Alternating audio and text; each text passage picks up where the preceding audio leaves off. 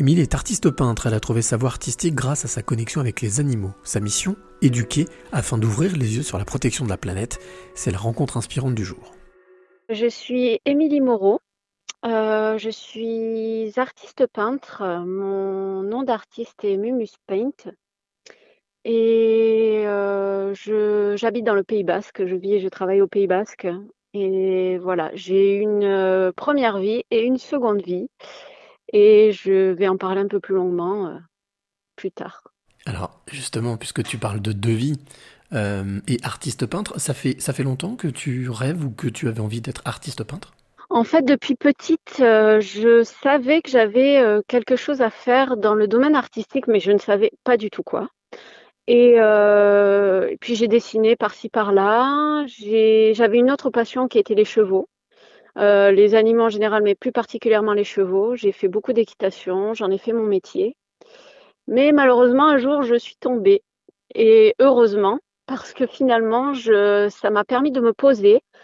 Et, euh, j'ai commencé vraiment à, à, dessiner, à faire de la calligraphie, du dessin automatique. Et c'est à partir de ce moment-là, quand j'avais le pied cassé, que j'ai vraiment commencé à m'y mettre. Tu parlais de malheureusement et heureusement. Oui. Euh, c'est quelque chose que tu regrettes de, ne plus faire de cheval? Non, pas du tout. pas du tout. Alors malheureusement, ça, ça a été euh, à mes 20 ans parce que voilà, je. Après, j'ai pu continuer hein, à, monter à cheval et tout. Hein. Mais en fait, ça a été pour moi, oui, j'ai été mobilisée pendant quelques mois et j'avoue que ça me manquait énormément. Et du coup, j'ai pris ça comme une punition.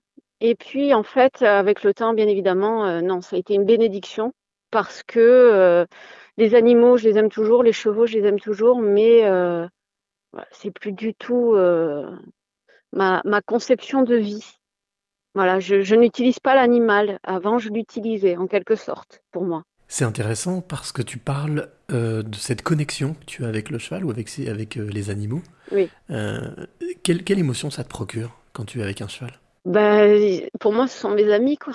Ils font partie de ma famille. Euh, euh, il y a cette sensibilité que, que je retrouve vraiment chez quasiment tous les animaux. Euh, il n'y a, a, aucune gêne, aucune. il suffit de les observer. Ce sont souvent eux qui ont peur d'ailleurs de nous et ils ont raison de se méfier de l'homme, de l'humain en général. Et il y a quelque chose de très vrai chez eux que, que je recherche beaucoup. J'ai du mal à trouver bien la plupart du temps chez, chez les humains. Voilà.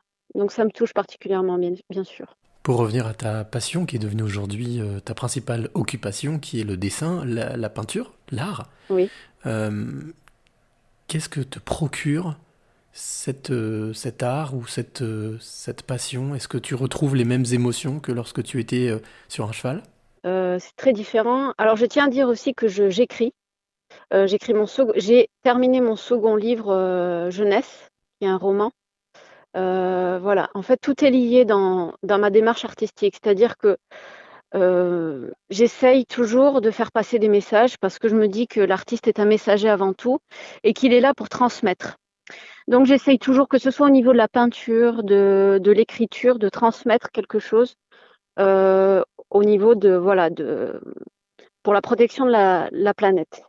Et euh, ce que ça me procure au niveau de la peinture, c'est comme une méditation. Je, me laisse guider en fait. J'ai l'impression que c'est, je suis protégée et guidée quand je peins ou quand j'écris.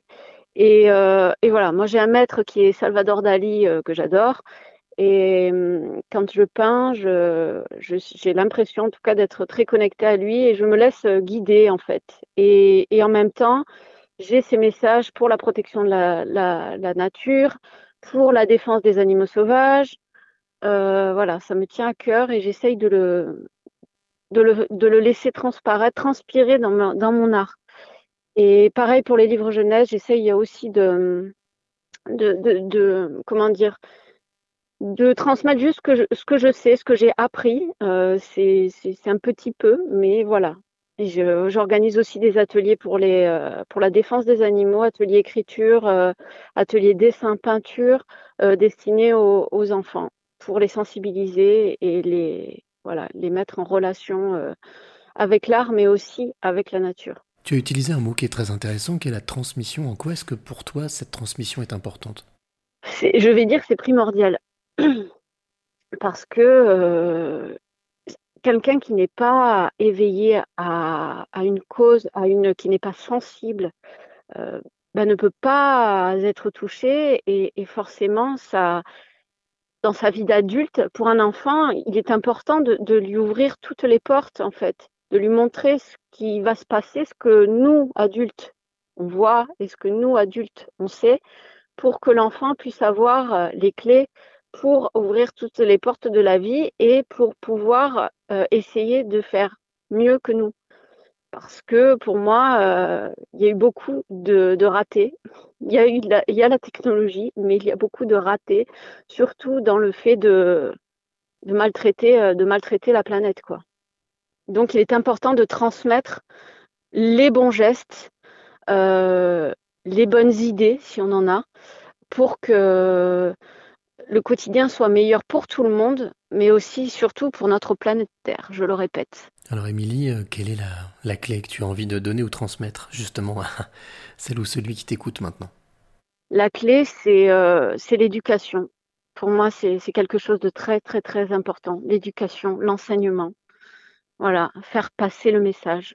C'est le plus important.